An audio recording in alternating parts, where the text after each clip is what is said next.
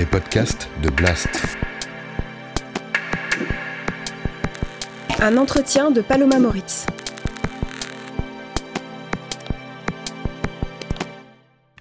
Les podcasts de Blast. Marine Le Pen, présidente en 2027. Cette hypothèse apparaît de plus en plus plausible aujourd'hui, tandis que le barrage républicain s'effondre au fil des années. Comme si l'accession au pouvoir de l'extrême droite était devenue inéluctable, alors que le Rassemblement national se normalise de plus en plus. Si on poursuit les lignes politiques, euh, en 2027, il n'y a aucune raison pour que Marine Le Pen ne gagne pas les élections présidentielles. 6 Français sur 10 pensent que Marine Le Pen pourrait gagner l'élection présidentielle. Alors 50% à peu près, 1 sur 2 disent que c'est probable, 9%, j'allais dire seulement, pensent que c'est certain, mais le chiffre est évidemment important. Selon le baromètre annuel sur l'image du Rassemblement national diffusé par Le Monde et France Info, pour la première fois, les Français sont plus nombreux à considérer que l'ERN ne représente pas un danger pour la démocratie que l'inverse. La proportion de la population qui se dit en désaccord avec les idées du Rassemblement national est de seulement 54%, le chiffre le plus bas depuis le début du baromètre en 1984. L'extrême droite récolte donc aujourd'hui les fruits d'une décennie d'une stratégie de banalisation de son discours, rendue possible par des médias et des politiques qui n'ont cessé de reprendre ces mots, mais aussi ces thèmes, comme l'immigration ou l'insécurité. Et j'en reviens à votre livre parce que je l'ai lu avec beaucoup d'attention. Et objectivement, à part quelques incohérences euh, dont on aura peut-être l'occasion de parler plus tard, mais euh, j'aurais pu le signer. Le Pen, dans sa stratégie de dédiabolisation, on revient à être quasiment un, peu dans la mollesse. Hein. Je vous trouve, il faut vous prendre des vitamines. Vous n'êtes pas assez dur, je trouve. Là. Pourtant, malgré un changement dans les apparences, le RN reste un parti xénophobe et autoritaire. Profitant des crises successives et du désarroi des Français, le parti de Marine Le Pen exploite et récupère les peurs. Celle du déclassement social. La vérité, c'est que la classe moyenne devient de moins en moins une classe moyenne et devient de plus en plus une classe populaire. De l'insécurité. C'est terrifiant. La situation de l'insécurité en France est terrifiante. De l'immigration. C'est donc un appel d'air supplémentaire, une immigration euh, supplémentaire. Et ça, ça me paraît être de la mauvaise politique. En clair, l'extrême droite cible de faux boucs émissaires et propose de fausses solutions. Des réponses simples à des problèmes complexes. Pourtant, rares sont ceux qui prennent la peine aujourd'hui de souligner la dangerosité du programme du Rassemblement national et de pointer ses incohérences. Il est où le parti de la protection sociale? C'est vous? C'est face à ce constat que Vincent Hédin, spécialiste de la rhétorique politique, a écrit un livre pour donner à chacune et chacun les arguments nécessaires pour répondre aux fausses idées propagées par l'extrême droite. Il en est persuadé. Il est nécessaire aujourd'hui de se réarmer politiquement et intellectuellement pour faire face à la montée de l'extrême droite. Alors, comment en sommes-nous arrivés là? En quoi l'exécutif macroniste joue aux pompiers pyromanes Et comment répondre aux faux arguments avancés par l'extrême droite? Réponse tout de suite dans cet entretien Blast avec Vincent Hédin.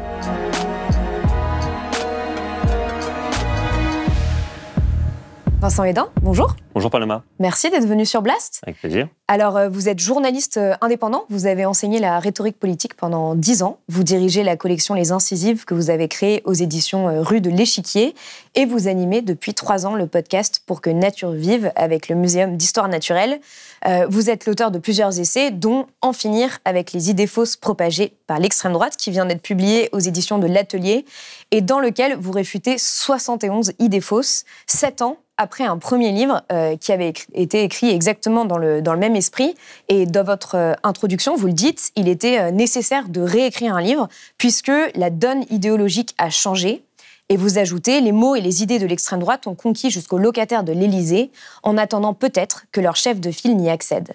Alors pour commencer, comment est-ce que vous expliquez cette normalisation des idées de l'extrême droite ces dernières années?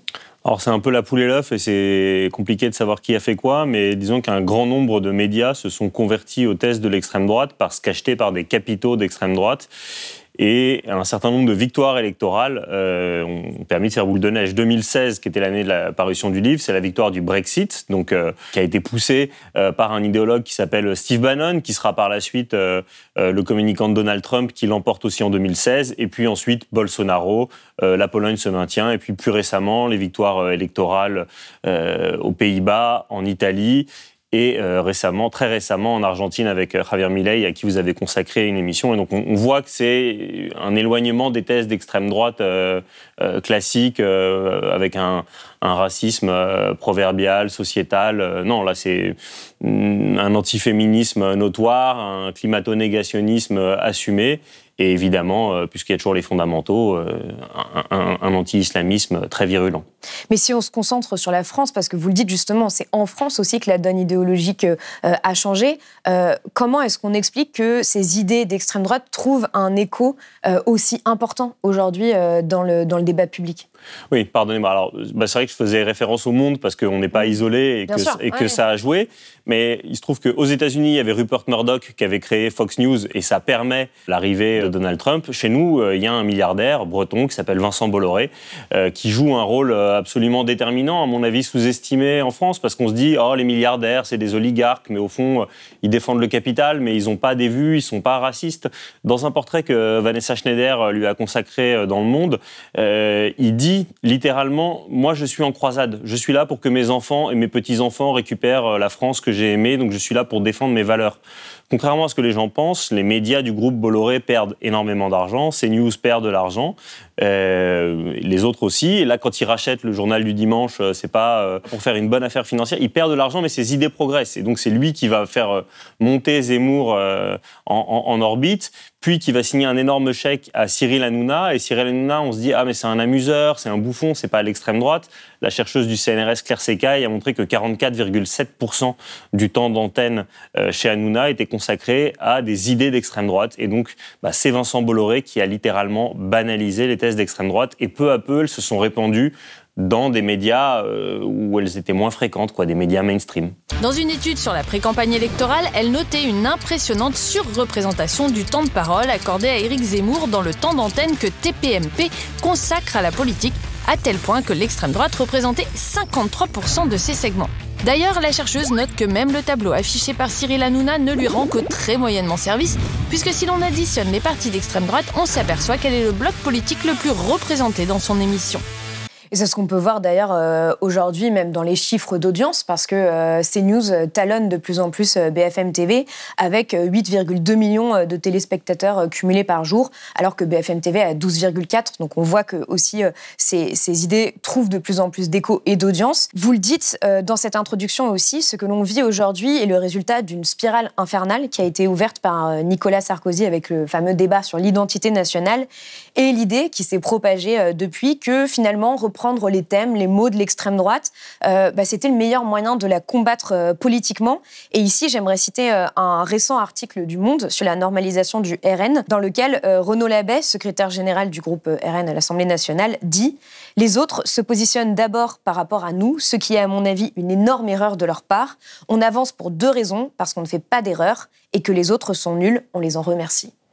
Alors on reviendra tout à l'heure sur ils ne font pas d'erreur, mais il a raison sur le second point. Vous citiez BFM euh, et CNews. Quelle est la réaction de BFM quand ils voient qu'ils se font talonner par CNews Aller débaucher euh, des chroniqueurs chez L'Incorrect, un mensuel d'extrême droite, euh, mettre plus ou moins en avant des éditorialistes et des, idées d'extrême droite. C'est une pente éminemment dangereuse. je, précise que France Inter, première radio de France, euh, a donné de, euh, beaucoup d'écho, a mis en orbite un garçon comme Alexandre de Vecchio, qui est vraiment la frange très droitière euh, du Figaro, met en avant un garçon qui n'a aucune scientificité comme Dominique Régnier, en dépit de son, son, affiliation à l'excellente école qui est, qui est, Sciences Po. c'est une pente dangereuse, il y a des moments où il faut qu'on arrête, qu'on arrête de prendre les thèmes de l'extrême droite, donc de parler sans cesse d'immigration, et puis de reprendre leurs mots de mm. reprendre leurs mots. Si vous allez sur des médias mainstream, on va vous parler aujourd'hui d'islamo-gauchisme, de wokisme, euh, d'éco-terrorisme. Voilà. Euh, ça, c'est éminemment dangereux. On ne peut pas faire ça. Ça, ne fera que faire monter le, RN selon le, vieil adage selon lequel les Français préfèrent toujours l'original à la copie. On l'a pas mal documenté euh, sur Blast et vous le dites aussi dans votre livre, l'exécutif macroniste agit en pompier pyromane, s'étonnant de la hauteur des flammes. Comment est-ce que justement vous analysez ce qui est en train de se passer, même au point de vue rhétorique, parce que vous disiez euh, écoterrorisme, mais c'est Gérald Darmanin qui a inventé ce terme, c'est pas l'extrême droite. Bah, vous revenez à Sarkozy. Euh, en 2007, Sarkozy est le seul président qui a réussi à faire baisser très sensiblement les voix euh, du Front National à l'époque, c'est Jean-Marie Le Pen. Euh, père qui est candidat. Et il fait 18 en 2002 et en 2007, il va faire que 10%. Et pendant la campagne de 2007, Sarkozy est très, très incisif, euh, euh, très nerveux. C'est le fameux Karcher, racaille, on va vous en débarrasser. Le terme nettoyer au Karcher est un terme qui s'impose. Parce qu'il faut nettoyer cela. Le mot nettoyer. Et alors Excusez-moi, mais nettoyer, on n'est pas des animaux. On n'est pas Qu'est-ce qu'il dit ça On nettoie pas des gens. On nettoie les trafics. On nettoie pas des gens. Et qui veut s'en sortir. Mais aussi des, des épisodes que les gens ont oubliés, comme Ah, mais les musulmans, on sait ce qu'ils font. Pour l'Aïd, ils égorgent un mouton dans la baignoire. Enfin, des choses absolument atroces. Et pour une, pour une fois, bah voilà, les Françaises disent Ah, mais en fait, on n'a pas besoin de voter extrême droite, on a une droite euh, qui s'assume et ça nous va bien. Derrière, déception, finalement, il n'est pas au niveau de racisme attendu. Et cette fuite en avant, euh, elle va se prolonger jusqu'à Macron. Macron, c'était très inattendu, parce qu'on se dit, en fait, c'est le ni droite ni gauche. Euh, dans l'esprit de certains Français, notamment les Français à l'extrême droite, Macron, il est woke, parce qu'il avait sa carte au PS. enfin, vous voyez, c'est-à-dire mm. qu'il cultive une certaine ambiguïté. En réalité, le premier déplacement politique de Macron, c'est au Puy du Fou, avec Philippe de Villiers, qui mène des spectacles révisionnistes sur l'histoire de la Révolution française. Son premier discours politique euh, alors qu'il est candidat en 2016, c'est à Orléans, où il rend un hommage suranné à Jeanne d'Arc. Comme une flèche, sa trajectoire est nette. Jeanne fend le système, et alors même que la France n'y croyait pas, se divisait contre elle-même, elle a eu l'intuition de son unité. Liberté face au système, louange du rassemblement, Difficile de n'y voir aucun parallèle avec celui dont le mouvement En Marche ne se revendique ni de droite ni de gauche. On voit des références vers Charles Maurras, il réhabilite Pétain, alors évidemment le grand soldat, mais voilà.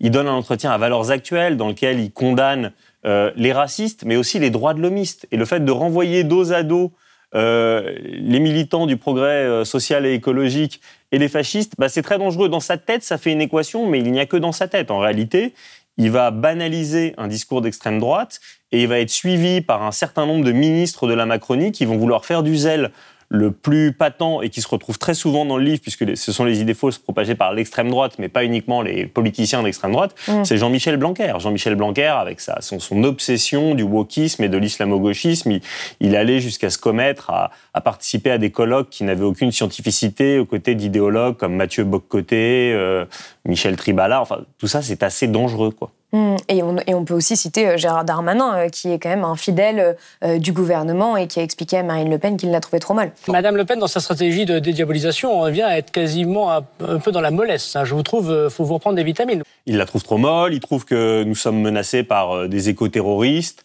il trouve que l'ultra-gauche menace la République, que l'ultra-gauche se rend coupable de violences en manifestation.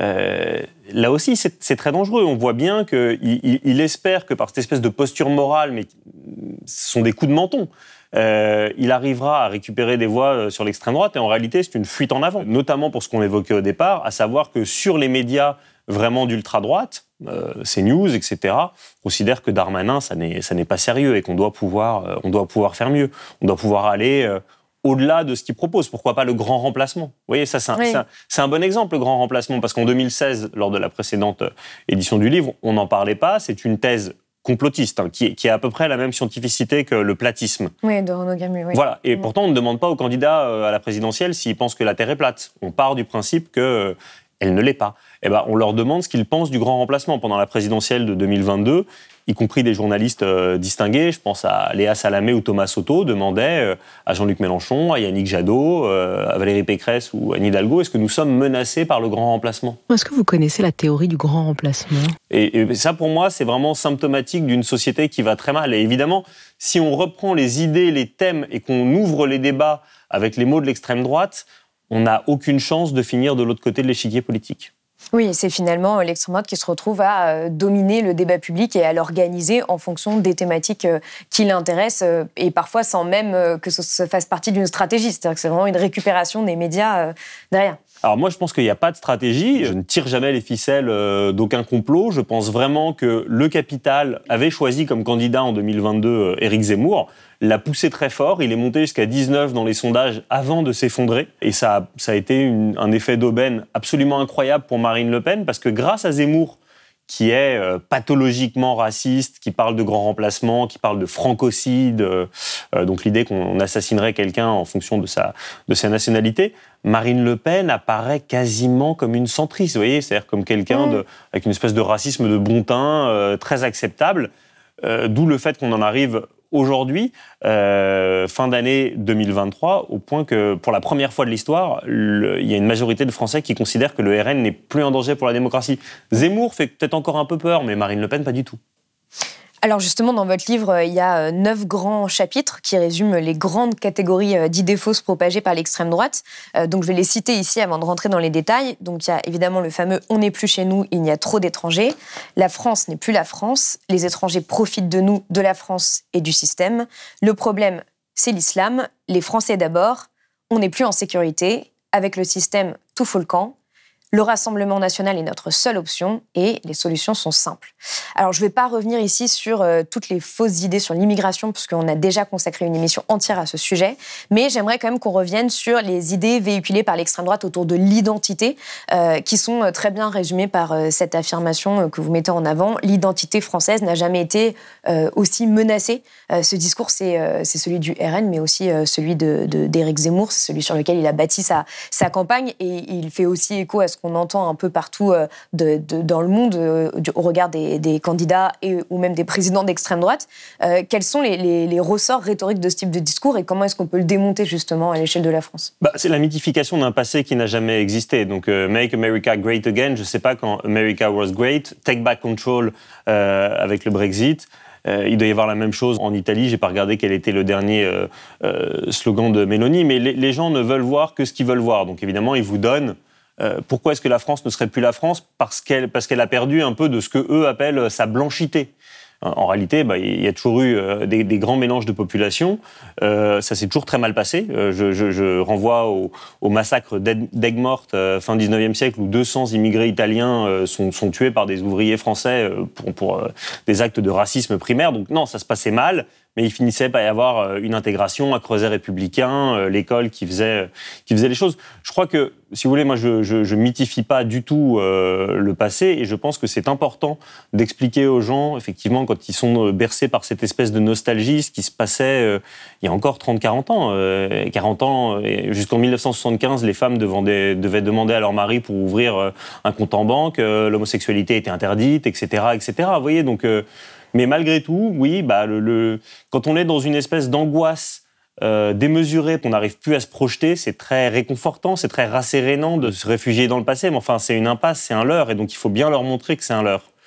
Mais aujourd'hui, la modernité, euh, elle se caractérise par une accélération du temps, et ce que, et ce que le philosophe Zygmunt Bauman appelle la liquidité. Il n'y a plus de repères très stables, très solides, vous n'avez plus d'emploi à vie, vous n'avez plus de couple à vie, vous n'avez plus de religion solide sur lequel vous appuyez. Et donc, en fait, bah, soit ça vous va, parce que vous parlez plusieurs langues, vous êtes ce qu'on appelle un gagnant de la mondialisation, vous habitez au Oui, cœur des métropoles, voilà, vous gagnez bien votre vie. Et dans ces cas-là, vous trouvez ça très sympa que ça s'adapte, parce que vous allez pouvoir louer des Airbnb à, à Berlin ou à New York si vous n'avez pas de conscience écologique. Euh, ou alors, vous faites partie de ce qu'on appelle les perdants de la mondialisation, qui ont vu euh, les usines euh, fermés à côté de chez eux, les bureaux fermés à côté de chez eux, et surtout, surtout, surtout, c'est le grand moteur du RN, et il faut, il faut comprendre pourquoi les gens votent Rassemblement National, ne pas avoir une attitude euh, goguenarde, se moquer, dire c'est des fascistes, etc. Il faut voir, euh, quand, on, quand on parle de déserts médicaux, en France, on oublie qu'en fait, ce sont, ce sont des déserts tout court. Euh, Les maternités ont fermé, mais aussi euh, l'hôpital, la poste, la salle des fêtes, la salle culturelle. Et donc, et voilà, tout d'un coup, il y a des gens qui se retrouvent au, au milieu de territoires qui sont abandonnés par la République. Et Marine Le Pen, elle prospère là-dessus. Quand vous payez vos impôts, il n'y a pas de notion territoriale. Et quand vous vivez à Paris, on peut Mm. considérer que la vie est très chère, etc. Mais vous avez une qualité de service public qui est assez exceptionnelle. Il y a une offre culturelle qui est pléthorique, il y a les transports, il y a des offres de santé. Dans certains territoires enclavés, vous payez exactement le même euh, montant d'impôts et vous avez rien. Bah, ça met en colère. Euh, vous voyez, enfin, le déclenchement des, des- des gilets jaunes, le départ, c'est pas seulement le carburant, c'est le carburant des gens qui sont loin pour avoir accès Oui. À une vie euh, digne et des services publics. Et c'est ça le moteur. Et donc ils ont. C'est pour ça, pour revenir au début de votre question, pardon, j'ai été un peu Mm. long, mais qu'ils sont persuadés que c'était mieux avant. Oui. C'était mieux avant parce qu'avant, il y avait des choses qui étaient là, on pouvait encore. Euh, euh, ils connaissaient le, prix de leur baguette de pain qui n'était pas démesuré, etc. Ils ont des marqueurs simples et quand ils, quand ils regardent, c'était objectivement mieux pour eux avant. Ils n'ont pas faux sur tout. Oui, c'est vrai.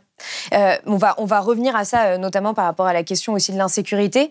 Euh, mais en lien avec cette question d'identité, il y a aussi le refrain qui revient souvent et de plus en plus du on ne peut plus rien dire et qui est repris en cœur par l'extrême droite et la droite, dans cette idée qu'aujourd'hui, on est en train de vivre une sorte de tyrannie de la pensée wokiste, donc pour le dire rapidement, les idées progressistes, et par conséquent, que tout ça mène à une sorte de cancel culture et que, en fait, on on est cancelisé quand on n'est pas d'accord avec euh, les idées euh, euh, progressistes. Cette rhétorique, on l'entend à la fois en France, mais aussi dans le monde, hein, de la part de l'extrême droite ou des, ou, des, ou des droites très à droite.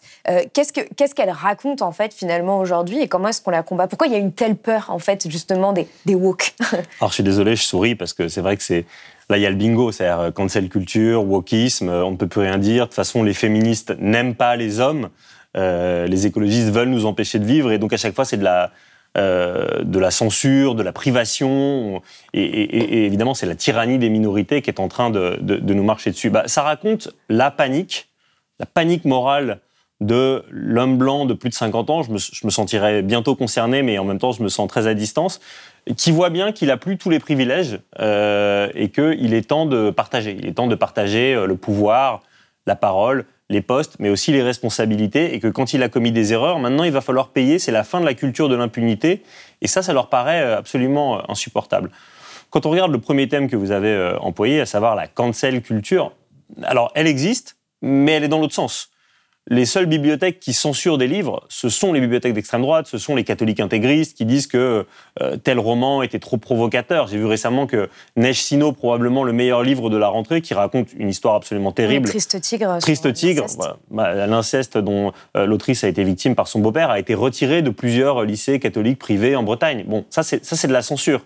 Quand les féministes expliquent que Bastien Vives ne devrait pas être mis euh, sur un piédestal qu'on lui décerne, c'est un dessinateur de BD, pardon. Ouais, un auteur de bande dessinée qui a d'ailleurs euh, justement euh, fait un peu l'apologie de l'inceste d'une certaine manière. Il fait l'apologie de la pédocriminalité et il s'en était pris en ligne à une dessinatrice de BD qui s'appelle Emma, autrice de La Charge Mentale. Ça, allait jusqu'à un point paranoïaque où il avait écrit en, riposte une BD qui s'appelle La Décharge Mentale. Vous voyez, donc c'est un, un, peu ce truc-là, c'est que eux sont persuadés de tout pouvoir faire avec une espèce d'impunité absolue, et il y a juste en face des voix critiques qui disent euh, peut-être qu'on n'est pas obligé de décerner le tapis rouge à Bastien Vives, peut-être qu'on n'est pas obligé de donner des Césars à Polanski, d'où le fameux on se lève et on se casse de Adèle Haenel. Mais Adèle Haenel n'a pas dit euh, au bûcher Polanski. Vous voyez, c'est-à-dire qu'on ne dit pas euh, il faut effacer leur livre ou etc. On demande juste est-ce qu'on peut avoir à un moment une réception critique et interroger un peu euh, replacer euh, les hommes dans leur contexte? C'est pas du tout une guerre, mais ça c'est ça c'est leur mot et encore une fois de façon rhétorique, c'est eux qui veulent faire croire qu'il y aurait une guerre entre les femmes et les hommes. Hmm. Elle n'a pas lieu. On demande à ce qu'il y ait une fin de l'impunité et à ce que les hommes violents soient confrontés à une justice qui fonctionne, ce qui pour l'instant n'est pas le cas, en, nonobstant six ans de grande cause euh, égalité femmes-hommes depuis que Macron est arrivé à l'Élysée.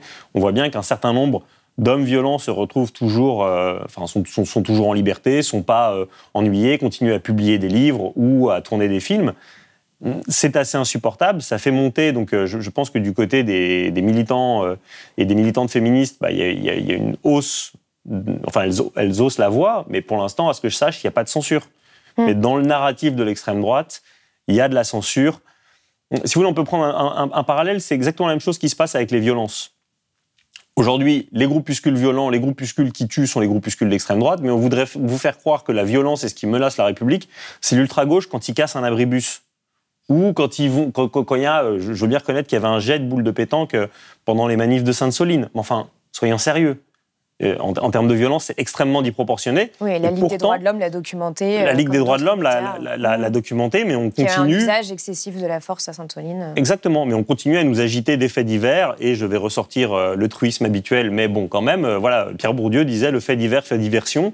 Et donc, de temps en temps, bah on, regarde Sainte-Soline ou un abribus cassé, alors qu'on devrait regarder euh, le terrorisme d'extrême droite et les hommes violents, c'est tout. Et vous écrivez d'ailleurs justement par rapport à cette idée de on ne peut plus rien dire, les apôtres de cette ligne sont invités sur tous les plateaux pour dire qu'on ne peut plus rien dire.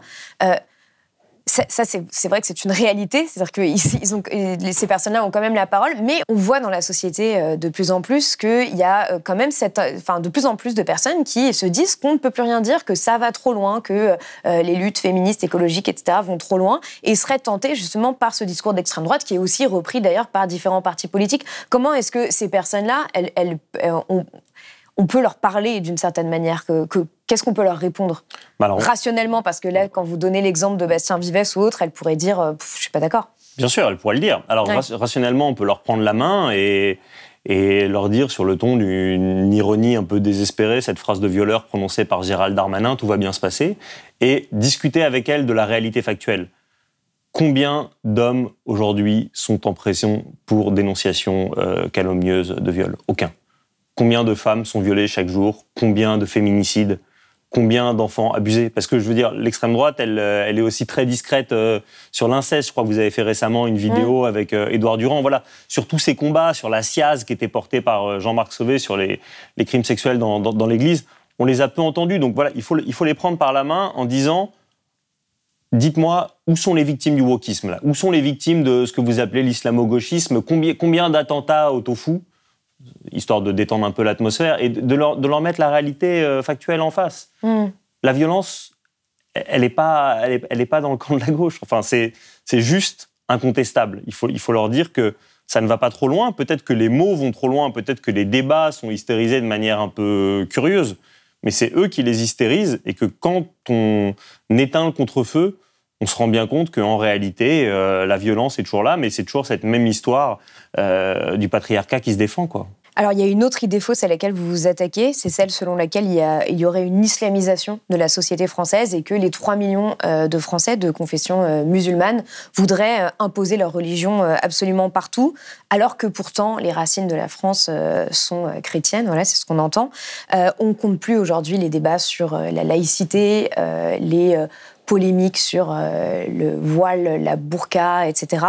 Euh, comment est-ce qu'on peut répondre justement à, cette idée-là aujourd'hui, à cette idée qu'il y a une stabilisation euh, de la France?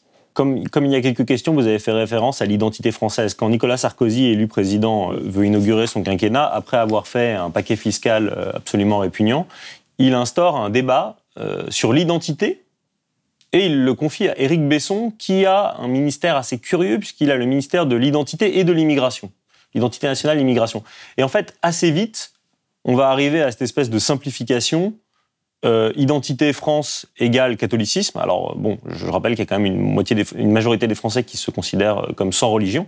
Euh, et problème égale islam, égale islam radical, égale terrorisme, etc. Bon, bah, c'est vrai que tant que la machine à fantasmes est enclenchée et que le nombre de une s'emballe et que on ne parle que du burkini, etc., etc., on, on va pas y arriver l'écrasante majorité euh, des, musulmans de France euh, veulent pouvoir mener leur religion euh, très tranquillement, ne posent pas de problème dans les écoles.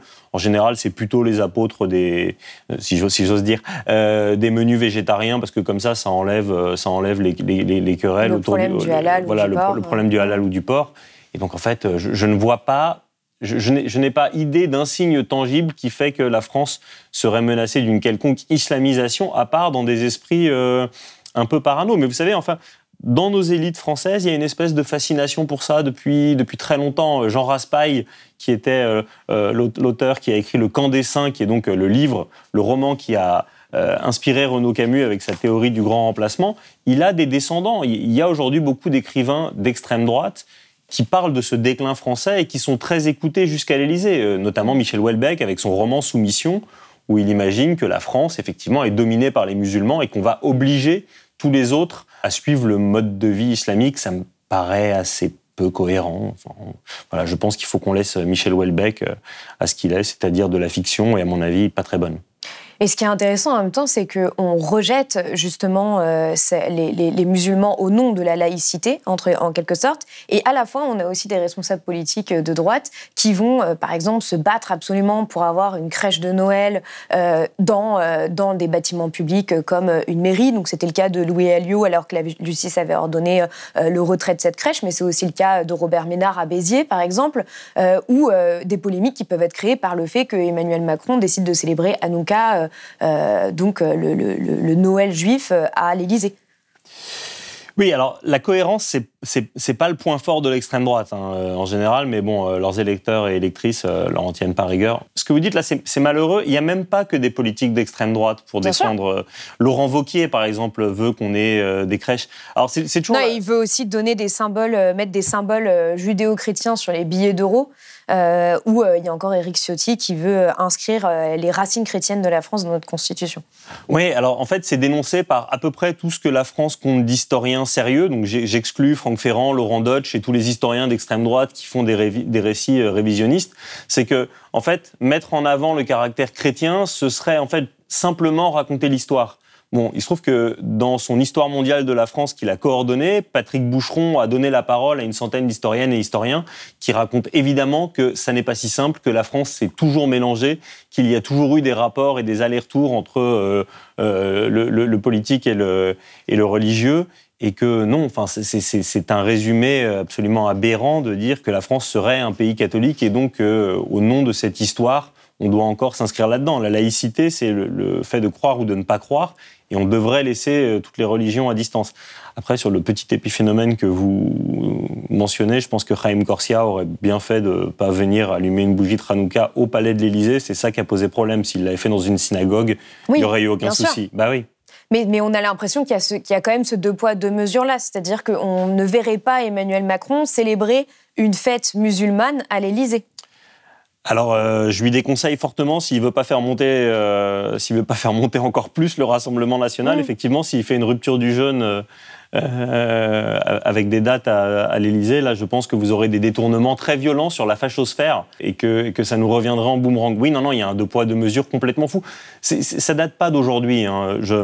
Il y a une espèce de surenchère pour qui, dans l'extrême droite, si vous n'êtes pas violemment pour le renvoi de tous les musulmans de France dans leur pays d'origine, je ne sais pas bien ce que ça veut dire puisqu'ils sont nés en France, euh, vous, êtes, euh, vous êtes supposé euh, être un allié de l'islam. Je ne mm. sais pas s'il faut lui faire de la publicité, mais un des youtubeurs d'extrême droite le plus, le plus connu s'appelle le Raptor Dissident, et il n'appelle jamais Marine Le Pen Marine Le Pen, mais Malika Le Pen, parce qu'elle serait trop favorable aux musulmans. Pendant la primaire de droite en 2016, euh, François Fillon faisait face à Alain Juppé, qu'on appelait Ali Juppé, parce que lui-même aurait été. Il y avait des caricatures où on le voyait avec un turban. Enfin, c'est absurde. Alain Juppé, enfin, voilà. Enfin, vous voyez, c'est ce niveau d'outrance où ils en sont rendus. Alors, il y a évidemment euh, aussi en lien avec ça euh, la question de les accusations, euh, pareil, qu'on entend de plus en plus, un nouveau mot d'islamo-gauchisme, vous le mentionnez un peu plus tôt, qui bah, n'a aucun fondement scientifique. Et pourtant, Frédéric Vidal, qui est l'ancienne ministre de l'Enseignement supérieur, a voulu lancer une enquête sur les courants de recherche en lien avec l'islamo-gauchisme. Qu'est-ce que, qu'est-ce que ça raconte aussi, cette idée d'inventer des nouveaux mots comme ça pour désigner des réalités qui, qui, justement, ne sont basées sur aucune recherche puisque le CNRS a refusé, par exemple, de faire euh, ces, recherches-là bah, Ça raconte que quand vous êtes euh, pris dans une logique paranoïaque et que vous vous persuadez que quelque chose existe, il existe. L'islamo-gauchisme, c'est un concept qui a été forgé par quelqu'un qui a été un universitaire assez brillant dans les années 80 et 90 quand il, luttait, euh, quand il pensait au racisme et à l'antisémitisme, Pierre-André Taguieff, qui aujourd'hui dérive complètement. Donc c'est l'idée qu'il y aurait en fait une espèce de collusion euh, entre une mouvance de la gauche euh, qui veut toujours prendre le, parti des opprimés, ce qui est plutôt vrai puisque c'est quand même l'essence de la gauche, et donc par ce biais-là, ils en viendraient à soutenir toute forme d'islam et, et, à, et à absoudre euh, l'islam terroriste de toute forme de faute, ce qui n'a évidemment euh, aucun fondement. Enfin, moi, je, sais que la première fois qu'on m'a accusé euh, d'islamo-gauchiste, c'était en 2016, donc j'étais assez content parce que le, terme n'était pas encore banalisé. Ouais, j'étais assez précurseur et j'ai sincèrement pas compris parce que j'ai dit mais il n'y a pas de section LGBT chez Daesh. Enfin, je ne vois pas où est je ne vois pas quel est le continuum. Mais à partir du moment où vous, vous commencez à faire ce que les spin doctors, enfin, vous voyez, les conseillers politiques appellent du carpet bombing, c'est-à-dire que vous martelez, vous martelez, vous martelez sur tous les plateaux télé islamo-gauchisme, islamo-gauchisme, bah, c'est bien que ça doit exister. Moi, je pense que l'islamo-gauchisme gangrène la société. L'islamo-gauchisme, M. Mélenchon, quand il fait ça, tombe dans l'islamo-gauchisme. Un parti comme le vôtre, qui a dénoncé pendant longtemps l'opium du peuple, en soit désormais lié avec un islamo-gauchisme qui détruit la République. La France Insoumise, vous êtes au cœur d'une polémique hein, sur euh, l'islamo-gauchisme. Ah, attendez, d'une euh, campagne de calomnie, c'est pas une polémique, c'est une campagne de calomnie. C'est vous qui le dites. En fait, c'est Blanquer qu'on a vraiment été le promoteur et il a demandé à Vidal euh, de, mener une enquête. le CNRS a ouvert ses portes, a dit c'est infamant, mais on va vous ouvrir nos portes, on va vous montrer tous les travaux de recherche, de thèse, et vous allez nous dire ce qui pose problème, ce qui est véritablement euh, euh, décolonial. On a encore, euh, Dieu merci, on a encore le droit de faire de l'histoire décoloniale, mais dites-moi là-dedans ce qui pose problème. Et évidemment, Frédéric Vidal, elle a, elle a rétropédalé. Il faudrait faire la même chose sur le wokisme, vous voyez, parce qu'en fait, moi, quand je me, sur les réseaux sociaux, quand je me fais traiter de wokiste, je demande aux gens de me donner une définition. Et en général, ça s'arrête là. Parce qu'ils me disent, bah, vous savez bien. Je dis, non, je ne sais pas. Oui. À, la base, c'était les gens qui étaient éveillés aux questions d'inégalité sur les campus américains. Ça me paraît pas encore être un drame. Je, comprends qu'on on peut se foutre des inégalités, mais ça me paraît pas un drame. Et en fait, au bout d'un moment, les gens rétropédalent parce qu'ils manipulent des concepts euh, avec lesquels ils sont lobotomisés en permanence euh, par ces médias-là, mais ils ne savent pas, ils ne savent pas ce qu'il y a derrière. Il y a aujourd'hui des tonnes de livres qui paraissent sur la tyrannie woke, la religion woke, le péril woke. Ou des journalistes qui infiltrent les milieux woke pour comprendre comment ils fonctionnent, etc. Je m'appelle Nora Bussini, je suis journaliste et je sors une enquête en immersion qui s'appelle Les Nouveaux Inquisiteurs. C'est une enquête en immersion sous une fausse identité durant un an dans des milieux militants woke. Des enquêtes avec des découvertes. Alors attention, euh, il, serait contre les violences sexuelles. Euh, et il y aurait des végétariens là-dedans. Enfin, vous voyez, toute une espèce de culture sensationnaliste où on vous dit que vous allez apprendre des choses et vous n'apprenez rien parce qu'il n'y a rien. C'est une logique paranoïaque. Euh, le meilleur représentant de la paranoïa, c'est Zemmour. Hein. Vous voyez bien quand même quand il brasse ses, concepts à longueur de journée c'est de la paranoïa, il n'y a, pas de, a pas de fondement rationnel. Et donc, nous n'avons d'autres solutions, euh, nous, les militants du progrès social et écologique. Alors, je, vous inclus dedans, je, vais vous mettre à distance, mais, mais Blast est quand même un média euh, euh, engagé que de prendre du temps pour discuter avec ces gens-là, si possible hors ligne, parce qu'en ligne, ils viennent en meute, ils sont nombreux, et la grammaire des réseaux sociaux, qui est faite de réponses très courtes, ne nous favorise pas. Oui, et de toute façon, les bulles de filtre font aussi que euh, potentiellement, vous n'allez pas forcément vous retrouver euh, confronté à ces idées-là très souvent, à part si ces personnes-là vont venir commenter une publication pour vous insulter ou autre, enfin, ce, que, ce que je connais bien. Mais, euh, Ce que, vous, ce que mm. vous avez dû voir assez souvent, vous voyez, puis mm. c'est pas très agréable, ils viennent en général, ils viennent en meute, ils ont, les, ils ont les mêmes éléments de langage, et donc ils vont vous bombarder de quelque chose jusqu'à ce que de guerre lasse, vous vous retiriez. Euh, c'est ça, le, ça c'est aussi une des menaces de l'extrême droite en ce moment. Euh, c'est qu'en fait, ils veulent finir par nous dégoûter du débat. C'est ce qu'est en train de faire Elon Musk euh, avec Twitter, dans lequel il perd beaucoup d'argent.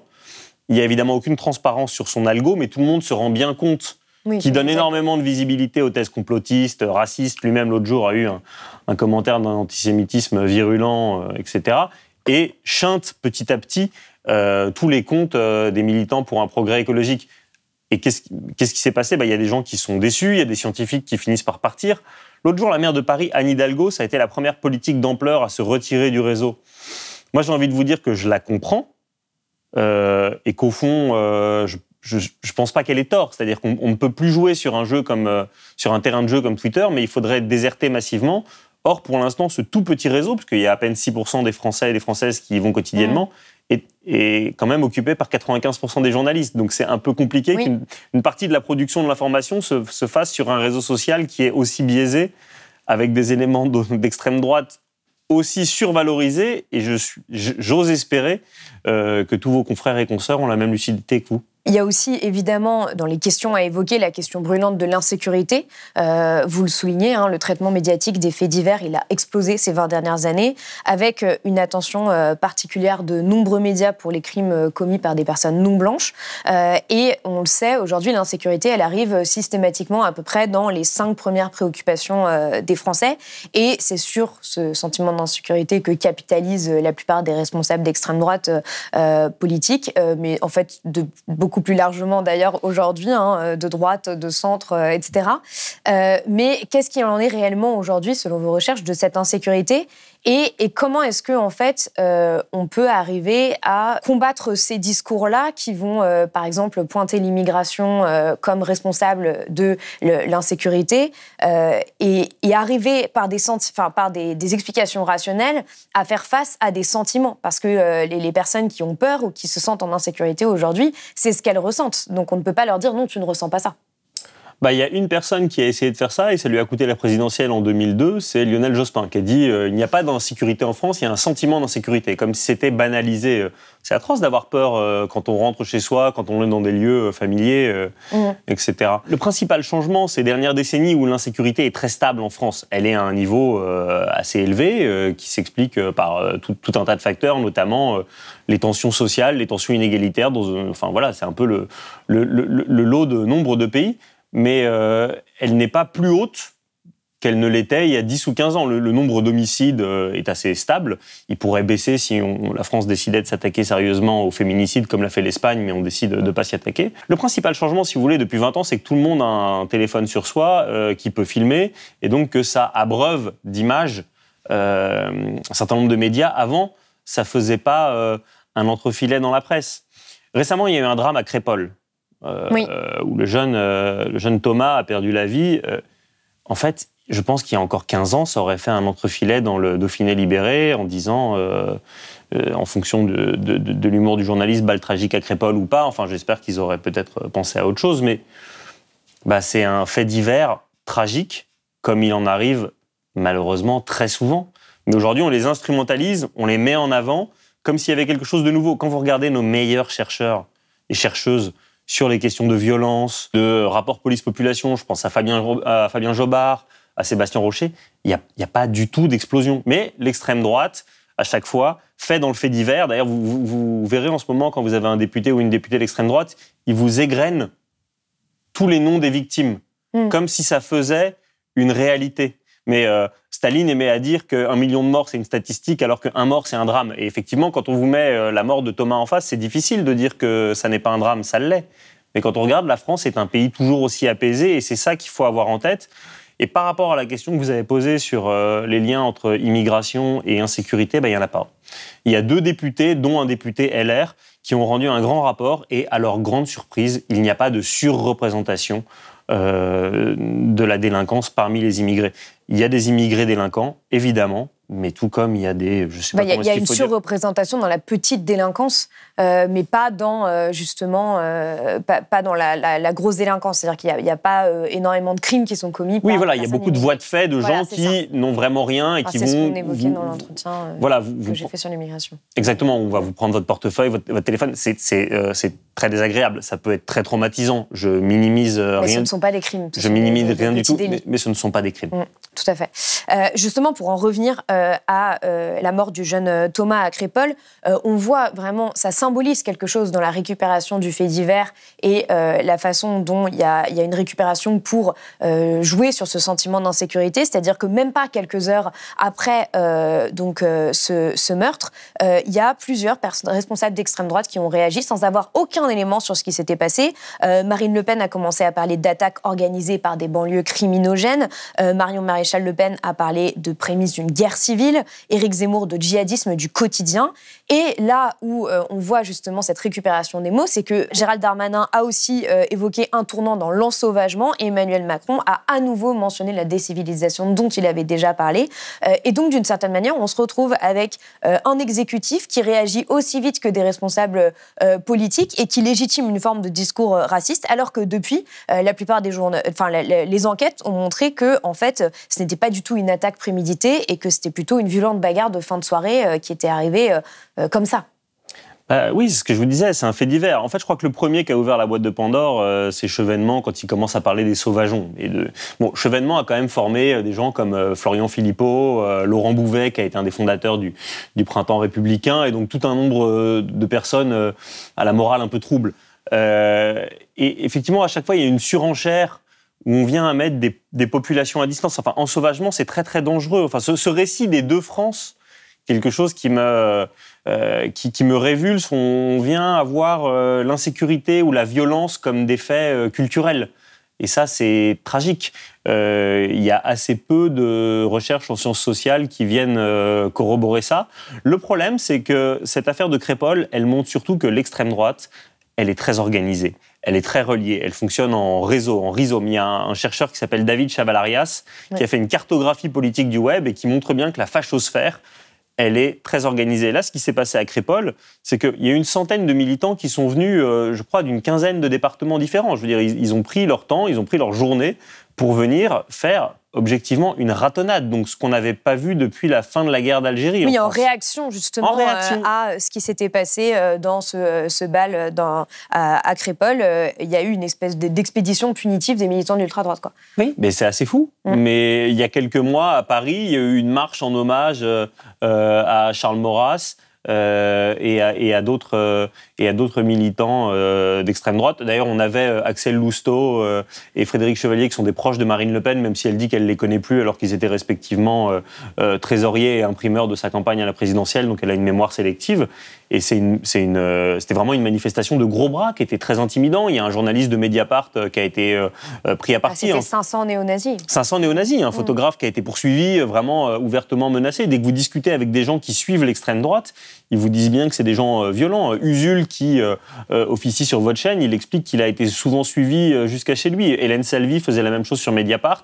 Ils sont violents, ils n'ont pas changé, ils sont très organisés, et il y a une espèce de légitimation de, cette violence-là aujourd'hui. Elle est mieux tolérée. On ne va pas ouvrir de polémique, mais vous voyez bien qu'il y a un certain nombre de sondages qui se suivent et se succèdent et qui montrent que le, le vote Rassemblement national chez les forces de l'ordre, il n'est pas minoritaire. Et vous voyez bien ce qui se passe quand il y a des manifs d'extrême droite. Elles ne sont pas encadrées. Mm. On, ne les charge pas exactement avec la même intensité et la même pugnacité que quand c'est des euh, black blocs, euh, éco-terroristes. Vous voyez bien. C'est-à-dire que le deux poids, deux mesures, on le retrouve un petit peu partout en ce moment. Ça, ça, ça, devient dangereux. Mais justement, c'est ce que vous disiez tout à l'heure. C'est-à-dire qu'en en fait, euh, on a souvent cette idée propagée par l'extrême droite, mais reprise un peu partout, que l'ultra-gauche menace la République. Et c'est comme si on ne voyait pas à quel point, justement, ces groupes euh, violents progressent, mais aussi euh, à quel point le terrorisme d'extrême droite euh, progresse. Vous le citez avec justement les études de Europol dans votre livre. et vous écrivez Le pouvoir regarde ailleurs, en citant notamment, par exemple, Elisabeth Borne, qui a mentionné la violence des extrêmes après la tentative d'assassinat en mai 2023 par des activistes d'extrême droite du maire de Saint-Brévin, par exemple, qui ont essayé de, brûler sa maison. Écoutez, ça montre qu'il y a une montée de l'extrémisme euh, dans notre pays. Et évidemment, il faut qu'on soit très très vigilant sur ce sujet. Euh, l'extrémisme, il vaut euh, des deux côtés. Alors là, Saint-Brévin, c'est un drame, c'est un drame individuel. Il y a quelques mois, il y a le, rugbyman argentin Martin Aramburu qui a été assassiné devant une boîte de nuit par des militants d'extrême droite, reconnus comme d'extrême droite avec leur carte RN. Ils avaient essayé de s'enfuir en jeep dans Paris avec des armes à feu. Vous voyez, c'est à chaque fois, on parle jamais de terrorisme d'extrême droite. Et je me demande ce qu'il faudra qu'il se passe pour qu'on se réveille. On parle d'éco-terrorisme. On parle d'éco-terrorisme, mais euh, quand il y a eu l'attentat contre la mosquée de Bayonne de quelqu'un qui avait sa carte au FN, on a dit que c'était un déséquilibré. En fin d'année 2022, il y a eu un triple euh, assassinat en plein Paris, euh, dans le 10e arrondissement. la personne a été arrêtée, a reconnu une haine pathologique des étrangers, avait sa carte au FN, et on continue à parler d'un déséquilibré. Hmm. Vous voyez, c'est-à-dire qu'on ne dit jamais terroriste d'extrême droite. Et moi, je me demande ce qu'il faudrait qu'il se passe pour que enfin on se décide à ouvrir les yeux.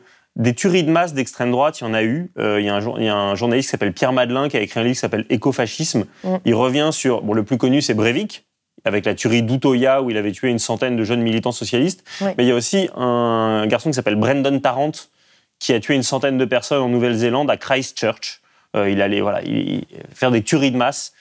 Ça nous pend au nez. Il y, a, il y a peu de temps, il y a des militants d'extrême droite qui ont été arrêtés et condamnés à de très lourdes peines parce qu'on s'est rendu compte qu'ils s'étaient armés entraînés et préparés pour faire ce qu'ils appellent un Bataclan à l'envers, c'est-à-dire euh, aller dans un, euh, je sais pas, je, sais pas où ils voulaient aller d'ailleurs, mais enfin mm. sans, doute une mosquée et faire une tuerie de masse de musulmans pour en gros leur apprendre à se défendre. Voilà. Est-ce qu'il faut qu'on en arrive là pour qu'on reconnaisse qu'il y a une menace d'extrême droite Interpol, c'est pas une officine gauchiste. Et ils disent très bien, mm. aujourd'hui, les deux principales menaces qui pèsent en Europe, c'est le terrorisme islamiste, qui est en baisse, et le terrorisme d'extrême droite, qui monte partout ce serait bien qu'on se réveille et qu'on arrête de regarder ailleurs.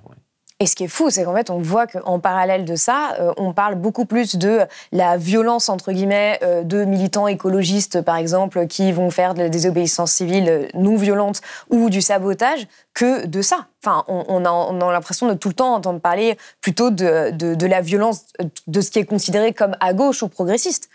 Oui, alors non, seulement c'est des mots, mais en plus c'est des moyens qui sont utilisés de façon démentielle. Il y a environ 8000 fichiers S en France. 2200, 2200 pardon, sont des militants écolos qui sont suivis notamment par une cellule qui s'appelle Déméter. Enfin, oui, mais j'ai fait, fait un sujet il y a peu de temps sur la répression des militants écologistes. C'est incroyable les moyens qui sont mis pour écouter, pour... Mais pour quelle menace mm. C'est-à-dire à quel moment est-ce que ça menace la République? Prenez même Sainte-Soline, imaginez qui je veux dire, qu'est-ce qui va se passer un jour s'il y a trois coups de canif dans une méga bassine, il y a un, peu d'eau qui va ruisseler, donc ce sera bien la première fois qu'il y a un ruissellement qui fonctionne en France. Non, je veux dire, ces gens-là ne menacent pas la République. Mm. Les autres ont des armes chez eux. Je veux dire, il y a un moment où il faut, euh, il faut retrouver, bah, retrouver le sens commun, mais c'est ce que vous disiez avant, c'est que là, on est dans une gigantesque panique morale et on essaye de faire croire euh, que des militants écologistes sont des gens dangereux. Je veux dire, euh, bon, je suis quand même beaucoup plus vieux que vous, mais moi je me souviens que c'était euh, un peu la même histoire qui était arrivée quand José Bové euh, fauchait du maïs OGM pour essayer de, dénoncer un certain nombre de ravages à venir ou qu'ils avaient saccagé un McDo. Je vous dis, je vous dis pas que c'est bien de saccager un McDo, mmh. mais à l'arrivée, comme on lit dans les manifs, nos hommages aux, familles des vitrines. Il n'y a, a, pas grand monde qui est menacé, alors que le terrorisme d'extrême droite menace directement des vies et tue. Alors il y, a, aussi euh, un sujet euh, essentiel parce qu'on l'entend euh, beaucoup, c'est cette idée que le Rassemblement national serait le seul à défendre les classes populaires. on l'a vu pendant la présidentielle, étant donné que Zemmour s'était occupé en grande partie de l'immigration, Marine Le Pen s'est beaucoup concentrée sur le pouvoir d'achat, la lutte contre la vie chère, etc. Et pourtant, une fois à l'Assemblée, les 88 désormais députés RN ont en majorité voté contre toutes les mesures dites sociales comme l'augmentation du SMIC ou encore euh, la taxe sur les, sur les super profits. Euh, et vous écrivez L'extrême droite cherche à se donner les airs d'un parti populaire qu'elle n'incarnera jamais. Et pourtant, euh, cette extrême droite, elle incarne ça pour certaines personnes. Certaines personnes croient en fait à cette rhétorique euh, sociale. Et d'ailleurs, Thomas Piketty et Julia Cagé ont montré que, euh, par exemple, dans le, dans le monde rural, le vote en faveur du Rassemblement national, il s'expliquait plutôt par des motifs économiques que identitaires. Donc comment est-ce qu'aujourd'hui, on peut vraiment démonter cette fausse rhétorique sociale du Rassemblement national, qui est d'ailleurs une fausse rhétorique sociale qu'on retrouve un peu partout dans l'extrême droite, enfin dans les leaders d'extrême droite dans le monde? Bah, C'est ce que je vous disais au début sur euh, la France des dépossédés. Euh, lors du il y, a un sondage que je trouvais assez éclairant sur le vote en fonction de votre proximité avec une gare SNCF.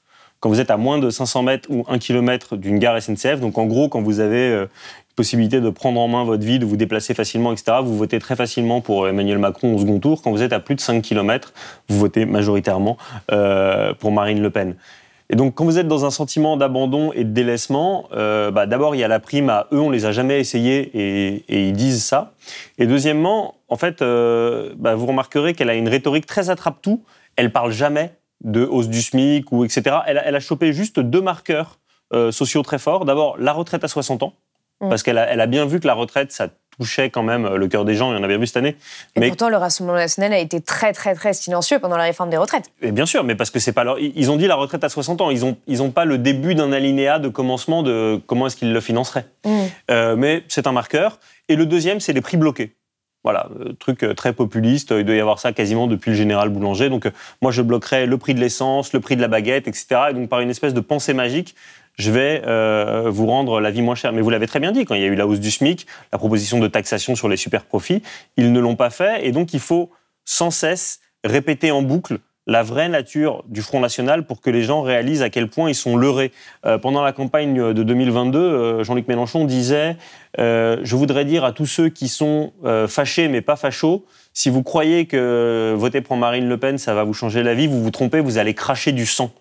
Et en fait, il y a un grand nombre de syndicats euh, qui soutiennent ce discours de Mélenchon parce qu'ils disent bien, on sait bien que parmi nos adhérents, il y a des gens qui votent Rassemblement national et bon, euh, voilà, euh, le, vote est secret, mais on rappelle quand même que historiquement, le Rassemblement national a toujours été contre le droit de grève, toujours été contre les avancées sociales, n'est pas pour l'égalité de salaire entre les femmes et les hommes, et que quand il doit choisir au dernier moment, il choisit toujours le camp du capital. Je, veux juste prendre une toute petite anecdote parce que c'est mm. arrivé il y a quelques jours, mais à l'Assemblée, il y avait une proposition de loi transpartisane qui, était arrivée avec des élus LR, LREM, PS et Écolo contre Airbnb pour encadrer Airbnb et diminuer ses avantages fiscaux. Cette, proposition, elle avait été portée par des élus qui sont dans des territoires où aujourd'hui on ne peut plus se loger, on ne peut plus vivre à cause d'Airbnb qui, comme vous le savez, est une machine à faire de la gentrification, qui a une espèce de cancer social, qui produit de l'expulsion des centres-villes.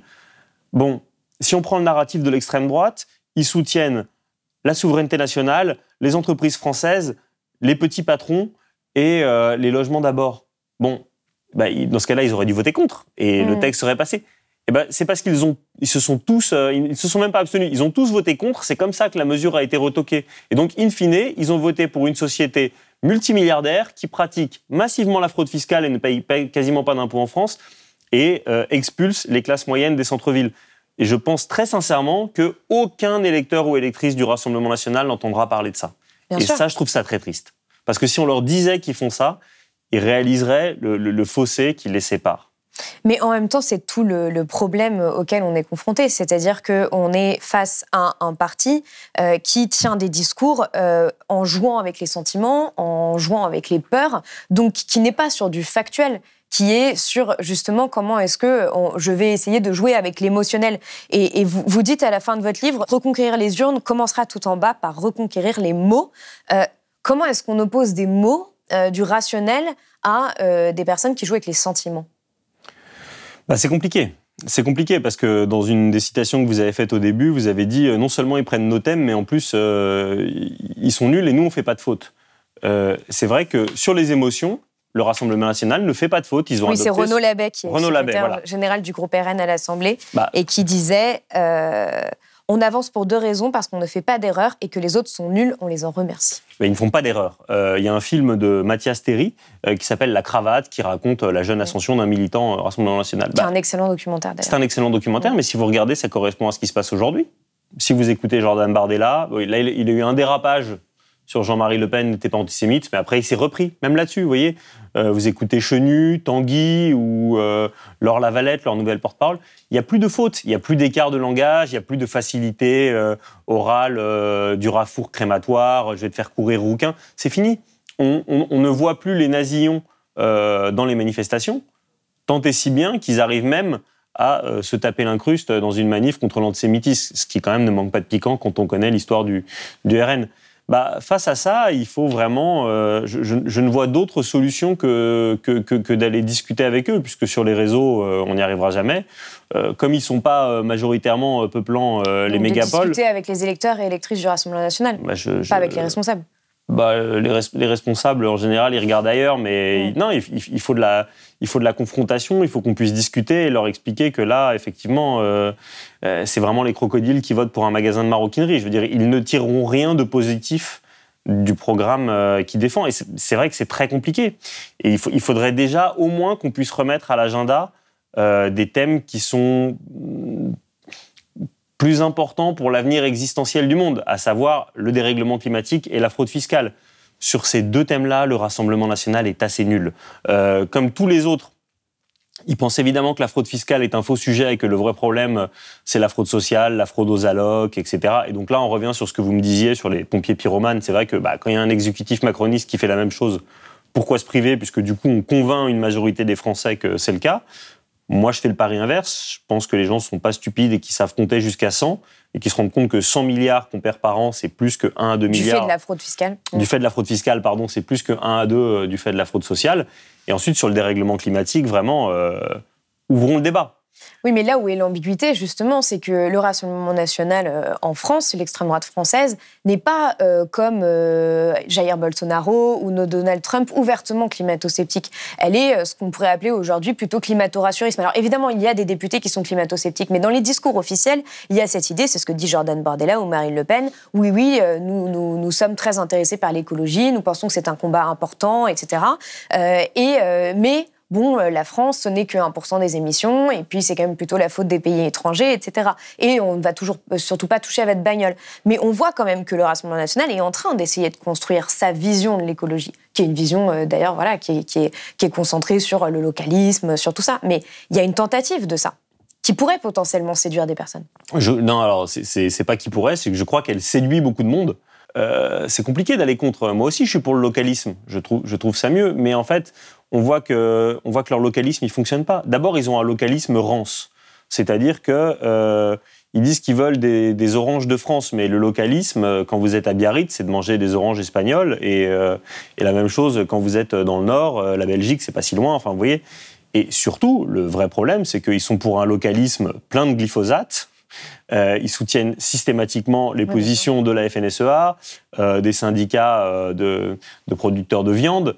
Donc en fait, concrètement, ils veulent rien toucher sur l'écologie, mais ils vont toujours se donner des petites touches cosmétiques. Vous voyez, par exemple, de temps en temps, ils vont parler de viande, mais c'est uniquement pour nous parler de halal. Je mm. pense qu'une discussion de fond ferait ressortir que leur discours écologique, il est assez faible. il est assez faible. C'est encore un des leviers sur lesquels on doit pouvoir les manipuler sans trop de problèmes à condition, euh, et c'est exactement par exemple ce qui se passe dans cette émission, à condition d'avoir le temps long. Euh, on, en parlait tout à l'heure sur Medium is Message, la, grammaire contemporaine des médias est très favorable à l'extrême droite. Mm. Des, temps très courts, des tweets, des reels, des, vidéos de 12 secondes. Bon, bah, évidemment, une fois que vous avez dit le problème c'est l'islam, euh, ça va plus vite que d'expliquer qu'à cause du dérèglement climatique, savez-vous que bientôt la Terre sera inhabitable pour 800 millions de personnes, etc. etc. Bon, vous voyez ce que je veux dire.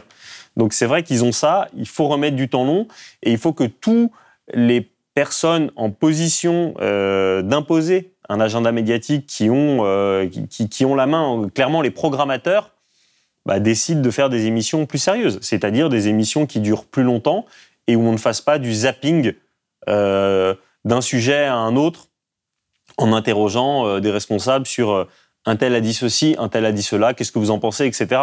Là-dessus, un garçon comme Bardella, qui, a dû faire beaucoup de média training et qui est très fort, bah, ça finira toujours par glisser sur lui euh, comme sur les plumes d'un canard. Mais si vous faites un quart d'heure sur l'écologie, je suis quand même persuadé qu'il va se passer des choses intéressantes. Alors, dernière question, euh, étant donné que je ne pense pas que votre livre sera lu par des personnes qui sont électeurs ou électrices d'extrême droite, bah, je le regrette. mais on ne sait pas.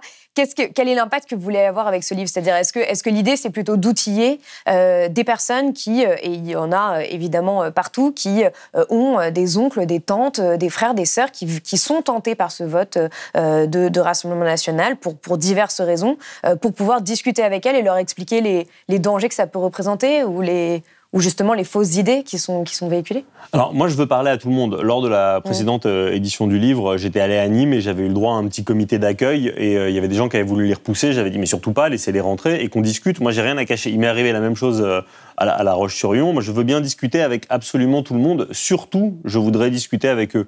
Alors bon, j'aime pas trop Noël parce que je trouve que c'est quand même un peu une fête de la surconsommation superfétatoire. Malgré tout, si vous voulez offrir des, livres et que vous avez un problème de, pouvoir d'achat, ce livre, il n'est pas cher, vous pouvez l'offrir soit effectivement à vos copains progressistes qui sont pas suffisamment outillés, mais vous pouvez surtout l'offrir à votre tonton facho en lui disant mais regarde, tu te trompes. Euh, pour peu qu'il fasse un peu l'effort de... C'est quand même la merveille du livre euh, sur les autres médias, c'est que vous n'êtes pas pollué par euh, l'émetteur, le canal, etc., et que vous pouvez un peu vous plonger je, sais très bien, au fond, euh, que je m'adresse beaucoup plus à des militants euh, euh, de gauche qu'à des militants d'extrême droite. Mais moi, c'est pas. Tout le monde n'est pas militant. non, des sympathisants. Des sympathisants. Mm. Non, mais c'est pas mon intention première. Mais effectivement, je, vois bien, depuis que le livre est sorti et que je fais des rencontres, l'important, c'est quand même de réoutiller un peu intellectuellement ceux qui croient toujours au progrès social et écologique pour leur dire que nous ne sommes pas condamnés. Euh, on, est en train de s'auto-persuader euh, que 2027 est déjà joué, que de toute façon ce, ne sera, ce sera déjà trop tard pour le progrès écologique et social, qu'il va falloir qu'on touche d'abord le, le, fond de la piscine. Vous voyez, cette espèce de prophétie. Ce beaucoup. Oui, alors euh, ça c'est ce que les... C'est un peu inéluctable que Marine Le Pen arrive au pouvoir en 2027. Oui, mais il y a des gens qui s'en réjouissent en disant une fois qu'on a vu sa nullité au pouvoir, eh ben, ça nous permettra de rebondir. C'est exactement ce qu'ont dit les partisans de Bernie Sanders euh, euh, pour se consoler quand Hillary Clinton l'avait battu à la primaire. On a vu ce que ça a donné 4 ans de Trump, c'est que pour l'instant c'est lui qui est le favori pour revenir au pouvoir en, 2024. Donc ça c'est très ennuyeux. C'est d'autant plus ennuyeux chez nous que notre constitution a été écrite sur mesure pour un militaire et que si un jour on donne les clés de l'Élysée à Marine Le Pen, on ne sait pas quand elle les rendra et c'est pas forcément cinq ans après. Elle a les possibilités de faire. Euh, enfin, il y a beaucoup moins de contre-pouvoirs efficaces en France qu'il n'y en a aux États-Unis. Je pense. Euh, évidemment la police, mais même euh, la presse. La presse publique se retrouverait muselée du jour au lendemain. Donc le, coup du, le coup du fond de la piscine, ça me paraît être un pari complètement fou. Donc il nous reste trois ans, trois ans et demi pour remobiliser, se réoutiller intellectuellement pour comprendre et démonter les idées reçues par l'extrême droite, et ensuite que nous-mêmes, on ne soit pas seulement sur une logique défensive. Vous voyez, ce que là, j'ai l'impression qu'on part des coups, mais il va falloir qu'on soit un peu plus agressif et que nous-mêmes, on revienne sur le terrain euh, de la justice climatique, de la justice fiscale, de la justice euh, entre femmes et hommes et qu'on reprenne un peu la main sur l'agenda. quoi. Bah, merci beaucoup, Vincent Bah. Edan, d'être venu sur Blast. Bah, avec plaisir, Paloma. Si vous avez aimé ce podcast, s'il vous a été utile, n'oubliez pas de nous mettre des étoiles ou de le partager autour de vous sur vos réseaux sociaux. Blast est un média indépendant, et si tous nos contenus sont en accès libre, c'est grâce au soutien financier de nos blasters et abonnés. Pour nous soutenir, faites un nom unique ou mensuel et rendez-vous sur blast-info.fr. Blast, c'est aussi une web télé disponible sur YouTube et Peertube et présente sur tous les réseaux sociaux. Alors suivez-nous et pour ne rien rater de nos contenus, abonnez-vous sur notre chaîne YouTube.